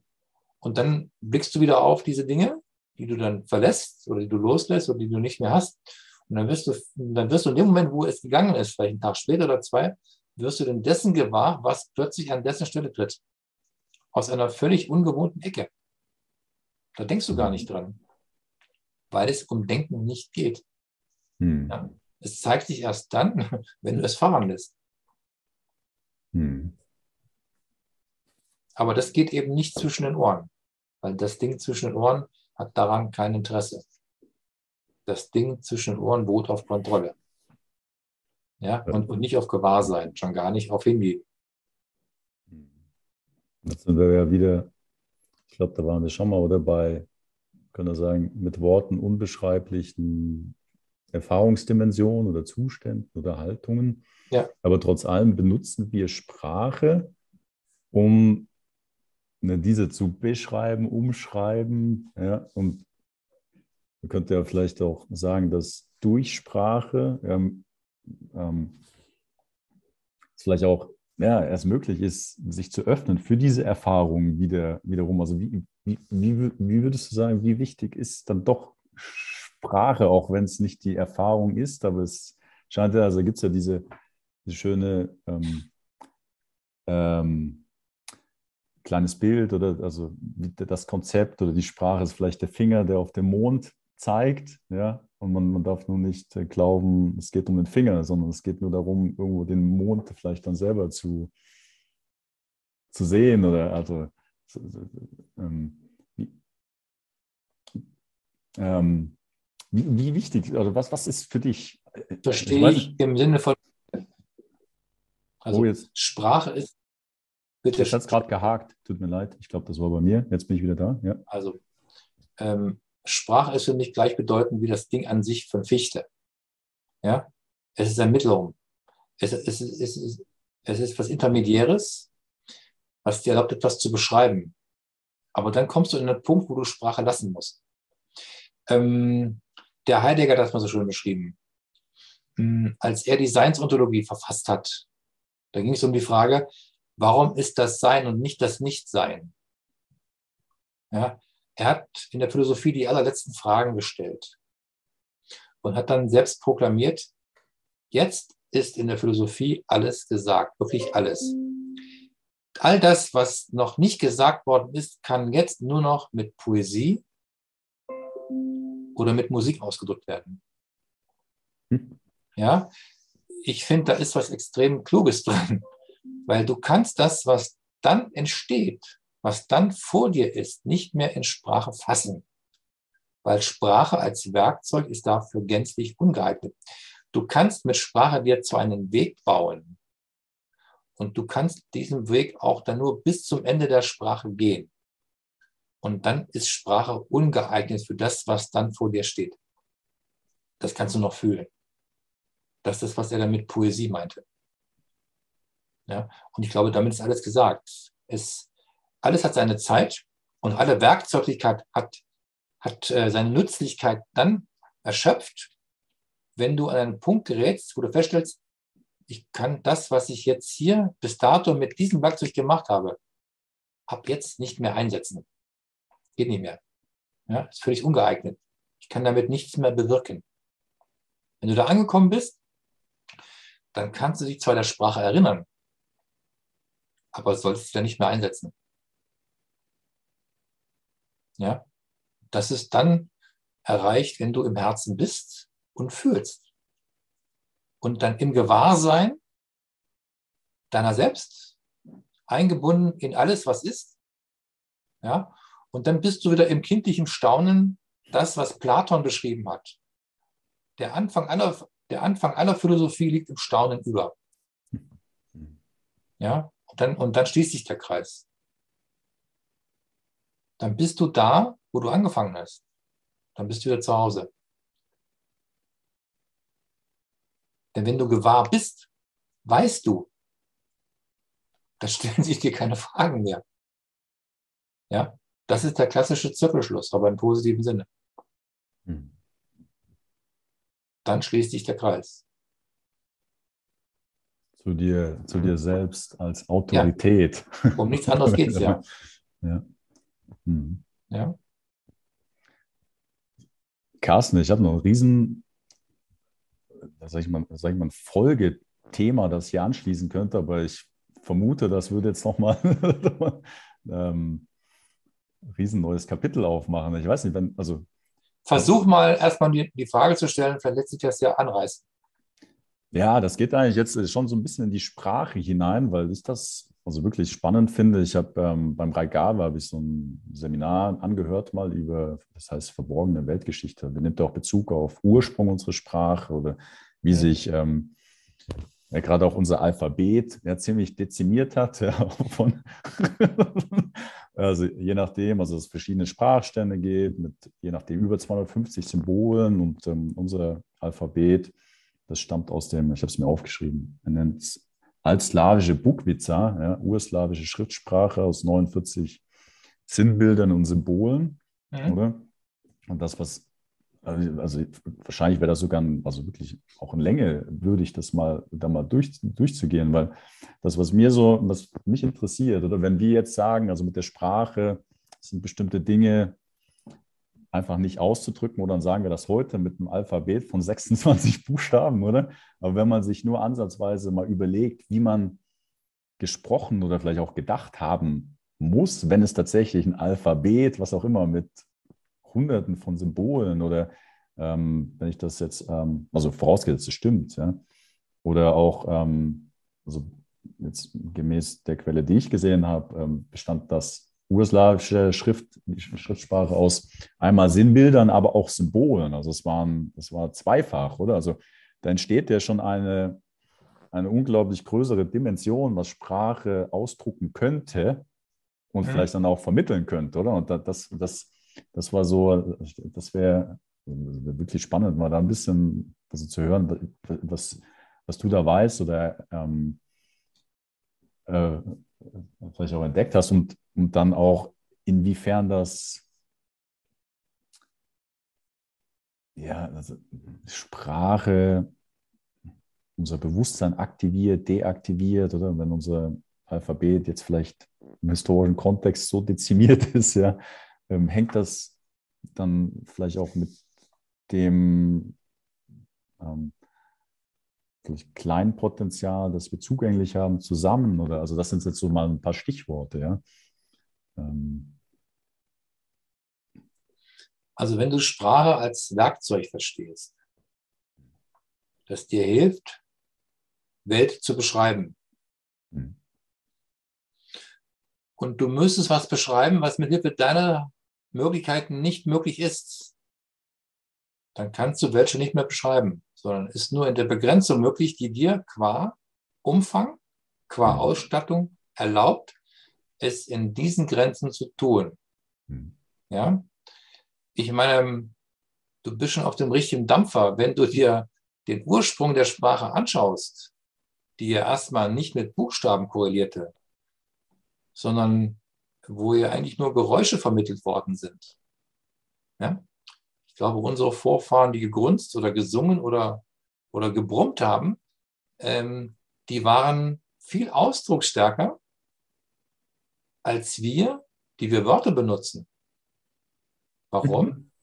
Mhm. Ähm, wenn du dir Töne und ähm, du kannst am besten an der Musik festmachen. Mhm. Du kannst Deswegen fand ich das Archimede-Prinzip auch so interessant, dass Mathematik und Musik das Gleiche ist. Ja? Ich habe, ich mal, das ist mal eine kleine. Ich weiß nicht, ob man das sieht. Ah. Jetzt, Ja, Arimet, oh Mann, das ist ein Ah. Schrott hier. so. Technik, ja genau. Schrott. Selbstüberlistung. Ja, Arithmetik oder einfach Zahlen, Geometrie, Zahlen im Raum, Musik, Zahlen in der Zeit und ähm, Astronomie, Zahlen in Raum und Zeit, oder? Ja. Das war ein kluger Kopf, ja. Der hat das Wesen verstanden. Und wenn du das Wesentliche verstehst, weißt du, dass alle Werkzeugigkeit begrenzt ist, weil es nur Werkzeuge für bestimmte Funktionen hat. Und darüber hinaus eben versagt, versagen muss, weil es dafür nicht konzipiert ist. Ja? Mm. Das Erfahren von Welt ist auf der Herzebene, auf der Emotionsebene viel umfangreicher, ähm, als du das mit Worten überhaupt machen kannst. Ich habe das vor 20 Jahren oder vor 30 Jahren, als ich so die ersten Vorlesungen von Ulrich Jürgen Heinz gehört habe, meinem Lehrer, Mhm. Der hat uns mal Folgendes klar gemacht. Weißt du, Hm, wenn du dir den Sprachschatz eines Professors anschaust und diesen Sprachschatz mit dem eines ungebildeten Menschen vergleichst, dann kommst du vielleicht dahin, dass ein Ungebildeter einen aktiven Wortschatz vielleicht von 2000 Worten hat Mhm. und dann vielleicht nochmal 1000 darüber hinaus, die er zwar weiß, aber die er nicht nutzt. Jetzt hast du einen, einen, einen eloquenten Hochschullehrer, ja, der kommt vielleicht in Regionen von 50, 60.000 aktiv und äh, vielleicht mal 20.000 passiv. Das sind schon ein paar andere Zahlen, aber jetzt kommt der Clou. Dann fragt er, wisst ihr, wie viel unterschiedliche Wörter in Anführungsstrichen Wale benutzen? Habt ihr eine Idee? Da haben wir alle gestaunt. Da meinte, ne, wissen wir nicht. Um die zwei Millionen. Ja, aber jetzt kommt der springende Punkt. Ja. Wisst ihr, wofür die diese zwei Millionen Dinge brauchen? Nur für einen einzigen Zweck. Weißt du für welchen? Die, Freude, ich weiß, also ich weiß nicht gemeint. Die drücken damit aus, wie es ihnen geht. wie es ihnen geht. Also, weißt du, die Dimension, Sprache als intellektuelles Werkzeug, um Welt zu beschreiben, Mhm. was Wale nicht müssen, weil die Wale sind die Welt, weil die, ja, weil ähm, die adaptieren oder sie sind in der Welt oder in Ja. ihrem Kosmos, ja, die brauchen keine Analytik, Hm. die brauchen keine Paragraphen, die brauchen all das nicht. Warum? Weil sie sind gewusster Teil in diesem Weltgeschehen. Deswegen ist die einzig relevante Frage die, wie geht's dir? Und auf diese Frage gibt es zwei Millionen Antworten. Kannst du das vorstellen? Ja, also wenn ich jetzt Ja sagen würde, würde ich liegen Nein, nein. wahrscheinlich. Ich, ich würde es dir nicht glauben. Ich, ich würde es mir Nee. auch nicht glauben. Also wir waren da fast erstaunt, als wir zum allerersten Mal von, von Forschern hörten, ähm, wie die diese Wahltöne, wie, weil, weil die machen nichts Krass, anderes als, als Musik. Ja? Ja. Weil die müssen Musik machen, weil die ja zum Teil, weil sie Einzelgänger sind und ihre Sippenmitglieder zum Teil Tausende von Kilometern entfernt sind von sich. Ja? Ist das der einzige Weg, um zu kommunizieren, nämlich über diese Töne, die natürlich, weil sie über Schall laufen, über, die, über das Wasser, wird ja, du weißt ja, Schall wird im Wasser wesentlich schneller transportiert als in der Luft. Mhm, mhm. Ja. Die Ausbreitungsgeschwindigkeit ist eben nicht 333 Meter pro Sekunde, sondern ein Vielfaches davon. Das heißt, sie können dann über große Strecken problemlos miteinander kommunizieren. Und die kommunizieren nur über eine einzige Frage. Wie geht's dir? Irre, ne? Mhm, mhm. Ich glaube, damit ist die Frage beantwortet, wozu Sprache dient und wozu Sprache nicht gemacht ist. Mhm. Ja. Das spielt gar keine Rolle, ob da ein paar hundert mehr, was auch immer, wurscht. Weil es ist, es ist oder unbedeutsam. was auch immer Symbole Ja. da wären oder nicht. Ja. Ja? Mhm. Die Frage ist nur, wozu ist Sprache da? Was kannst du mit Sprache machen? Ähm, Aber äh, noch, äh, äh, sorry, wenn ich dich unterbreche, aber eine Sache, die ich vorher auch schon sagen wollte, also die gleiche Aussage kann ja mit unterschiedlichen Haltungen oder Intentionen ausgedrückt werden und je nachdem kommt eine also vollkommen andere Erfahrung auch bei dem Gegenüber an, oder? Also die, die, es kommen ja nicht nur die Worte an, sondern auch die, das Bewusstsein oder die Haltung oder die Intention dahinter, oder? Also das sind ja, ist ja nochmal irgendwie eine andere Ebene, die mit der Sprache vielleicht auch transportiert wird. Naja, ähm, klassisches Beispiel. Die Partitur enthält nur die Noten, aber nicht die Töne. Ja? Wenn du dir die Partitur einer Bach-Sonate anschaust, dann findest du dort nur die, darauf nur die Noten, mhm. aber keine Töne. Mhm. Die Töne sind das Ergebnis der Interpretation dessen, der diese Partitur spielt. Mhm. So.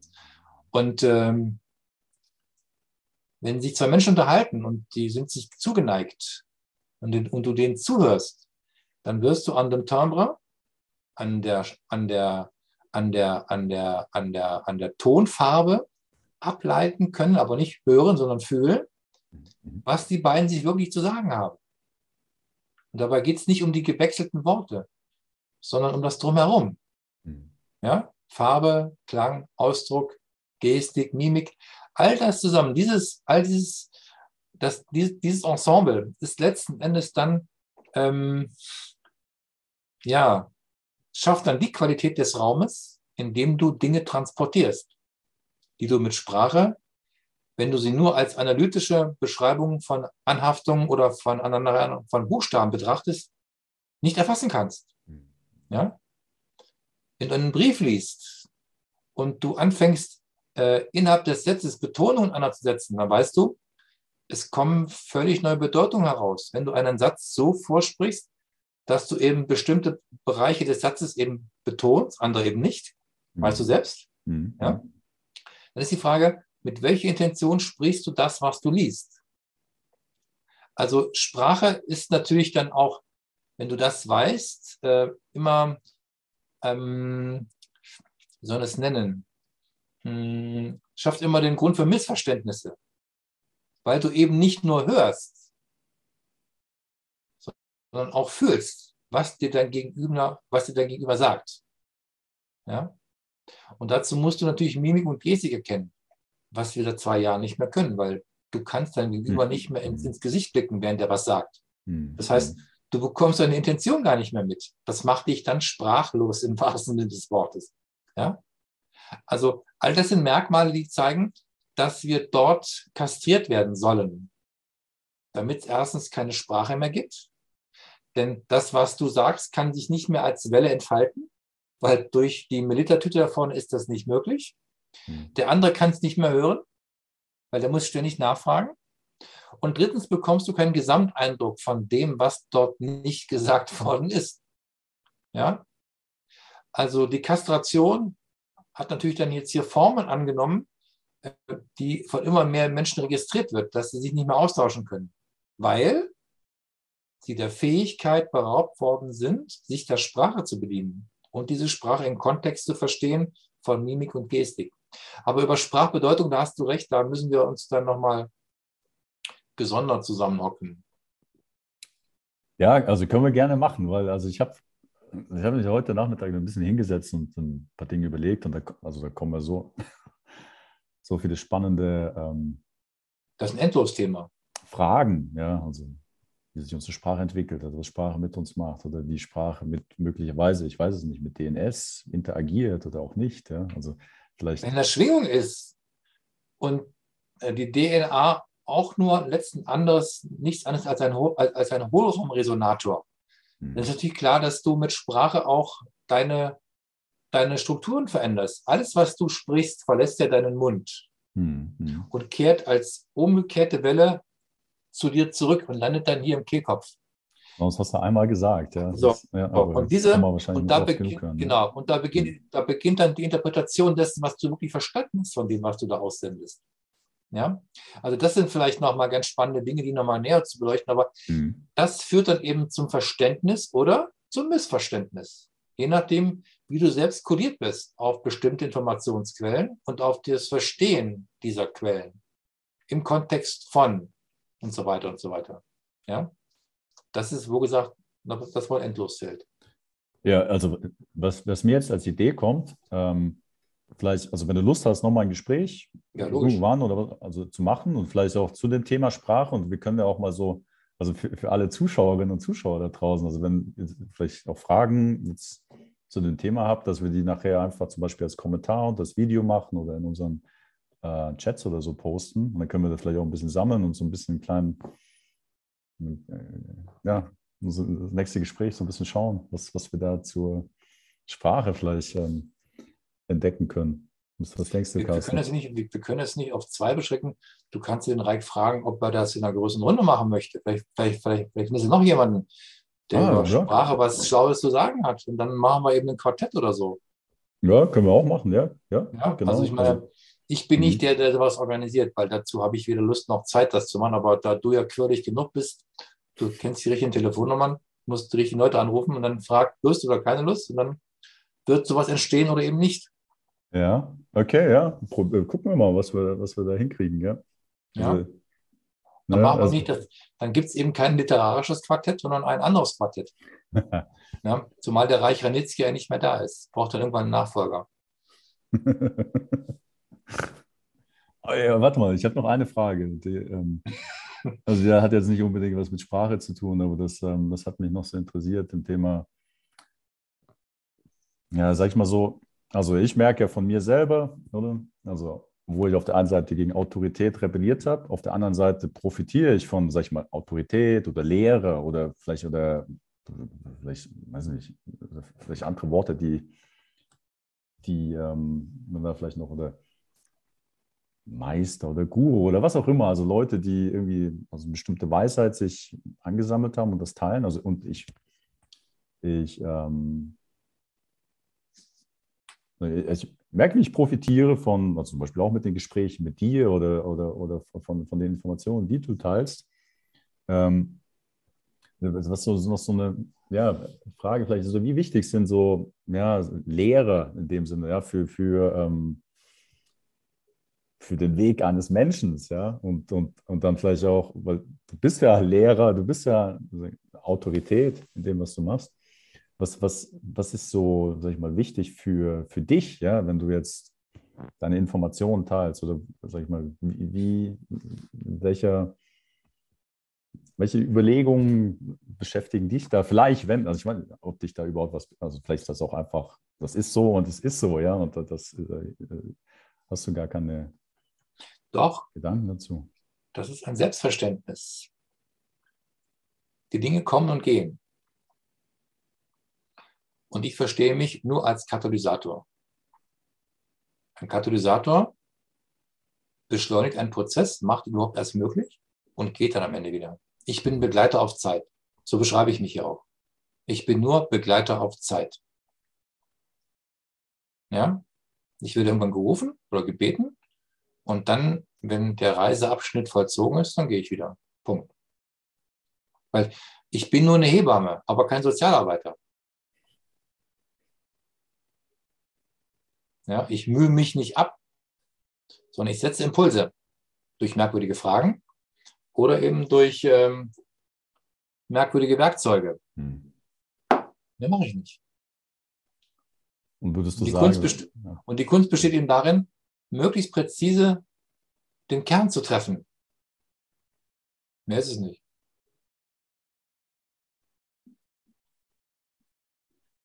würdest du sagen, dass das was, was, weiß nicht, wenn was, was, ein, was wichtig ist oder in einem, einer guten Lehre ist, dass es eben zur also Befähigung zur, zur Eigenständigkeit geht, also nicht um Die Frage ist, wozu willst du was lernen? Wozu? Mhm, Lernen ist ja nicht Selbstzweck, immer Mittel zum Zweck. Die Frage ist doch, was mache ich mit dem Gelernten am Ende? mhm, Ja? Und so würde ich auch die Funktion des Lehrers sehen. Der Lehrer wird ja nicht wie ein Minitekel dann vor dir hergetragen. Der Lehrer hat dich befähigt, etwas in dir zu entdecken und freizusetzen. Und dann geht er wieder. Ja? Du gehst 13 Jahre zur Schule, machst Abitur, besuchst vielleicht eine Hochschule und dann, und dann siehst du diese Leute nicht mehr. Am Ende der Frage oder am Ende des Tages steht dann, wozu befähigt dich das jetzt, was du gelernt hast? Befähigt dich das überhaupt zu irgendetwas? mhm. Ja? Und dazu sind Menschen, die Lehrer sind oder die eine Berufung haben oder die irgendwas Spezielles können, da, um dich ein Stück deines Weges zu begleiten, als Impulsgeber, als Fragensteller. Denn ein kluger, ein, weißt du, einen guten Lehrer kennst du nicht daran, wie viele Schüler er hat, sondern wie viele Lehrer er freisetzt. Mhm, mh, mh, mh. Ja? Mhm. Ich meine, ich bin nicht eitel genug, um mir eine Schülerschaft anzueignen. Ist nicht, ist nicht meine Aufgabe. Habe ich kein Interesse dran. Ich brauche keine Bühne. Ich brauche das nicht. Ich brauche keine Scheinwerfer. Ähm, hm, das, was ich mache, ist gut. Ich bin ganz gut in dem, was ich mache. Ja. Und äh, das ist völlig ausreichend. Für mich zumindest. Ich brauche, ich adaptiere das nicht. Ich, ich, ich äh, kreiere daraus kein Renommee. Das mache ja nicht ich. Das machen ja die, die sagen, die haben in der Begegnung mit mir irgendwas gelernt. Das hat sie irgendwo hingebracht. Ja? Die waren da in der Lage, etwas in, seinem, in, ihrem, in ihrem eigenen Leben zu verändern. Und das war gut so. Punkt. Wenn das das Resümee ist, dann sage ich, na wunderbar, hat sich, das, hat sich mein Tun gelohnt. Punkt. Danke und tschüss. Wünsche weiter gute Reise. Mehr ist es ja nicht. Ja? Also du darfst dich selbst nicht wichtig nehmen in dem, was du tust. Du mhm. bist gewichtig für die Phase der Begleitung, aber dann musst du wieder in die Leichtigkeit zurückkehren. Und das geht nur durch Entlassung.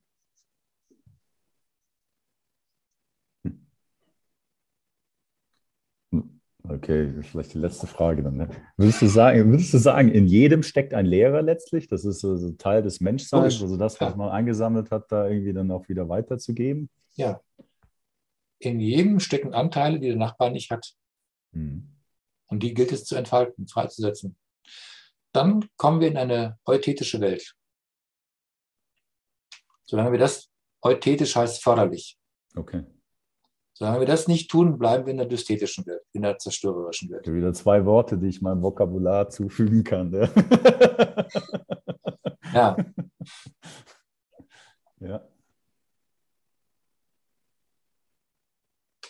Ja. Ich glaube, das kann als Abschluss so stehen lassen, oder? Ja. Oder hast du noch was? Ne, ich glaube, jetzt hast du mich eigentlich so ziemlich, ziemlich durch, äh, ja, begleitet, durchgeführt, ja, durch meinen durch meine Gedanken, ja. Also ich bedanke mich, Carsten, ja. Das war wieder sehr stimulierend mit vielen Impulsen. Ja. Vielen Dank. Ja, hat mir auch große Freude gemacht. Mhm. Mal schauen, was es mit denen macht, die hören und sehen. Ja, bin gespannt. Ja. Also bitte teilt uns, ja. lasst uns wissen, was, wie es euch gefallen hat, was euch, ähm, ja, was für Gedanken vielleicht kommen oder ähm, ja, sonstige Ideen und Impulse. Ja. Auf jeden Fall vielen Dank fürs Dabeisein und äh, ja, ich freue mich aufs nächste Mal. Ich rufe auch der Carsten, oder? Das wird sich nicht vermeiden lassen. okay, also dann tschüss zusammen und bis zum nächsten Mal. Ja. Ciao.